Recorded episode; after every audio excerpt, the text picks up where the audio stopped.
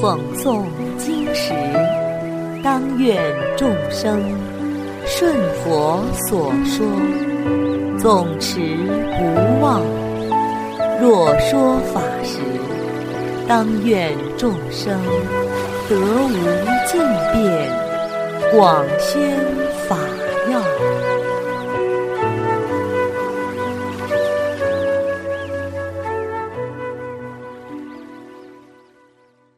欢迎收听《同盟养正故事》。此时不正果，更待何时？从前有个比丘，文思精进，智慧明达。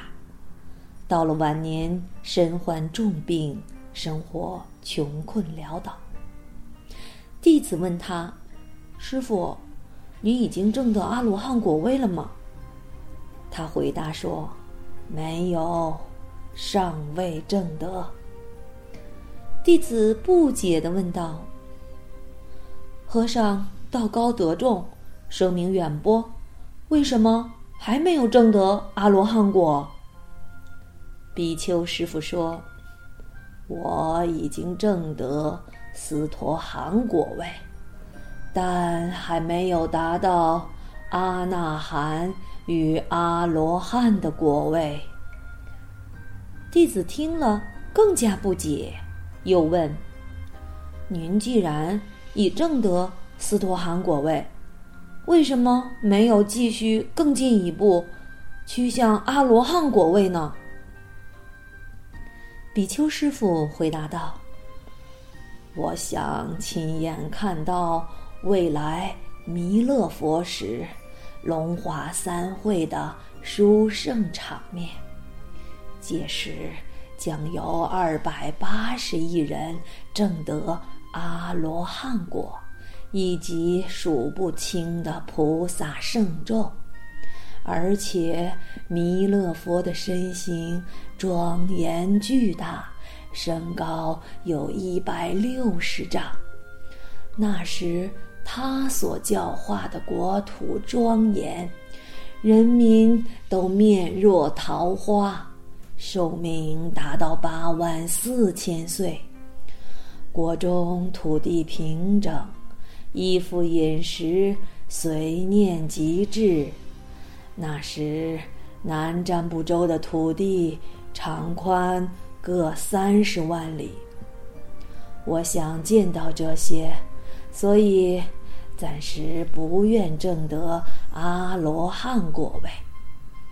还有弥勒佛的两个上首弟子，一个叫杂师，一个叫术数，我也很想见到他们，想知道两位尊者在哪些方面有胜过我。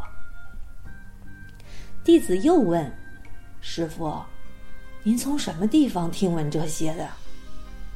比丘师傅回答说：“是从佛经里面看到的。”弟子说：“生死轮回，久远痛苦，难道弥勒佛时有什么特别的经法，所以必须要等到那个时候吗？”师傅回答说：“没有什么特别的，六度，四无量心。”四恩四圣地，这些经法怎么会有不同呢？弟子反问说：“不会吧？既然教法并无差别，那你为什么一定要等到弥勒佛时再解脱呢？”师傅，您如今深受释迦牟尼佛的恩泽，反而心归弥勒，而且。您现在就能证阿罗汉果位，没必要再等了。比丘师傅听了说：“好了，别说了，你先出去，容我仔细思量一番。”弟子刚转身，还没有走到门外，比丘师傅就已经证得阿罗汉果。弟子马上返回来问。师傅考虑的怎么样？比丘师傅回答说：“我已经证得阿罗汉果。”弟子欢喜的恭敬顶礼师傅，说：“真是不可思议呀！顷刻之间，你已经证得阿罗汉果位。”好了，小朋友们，今天的童梦养正故事已经讲完了，我们下次再见。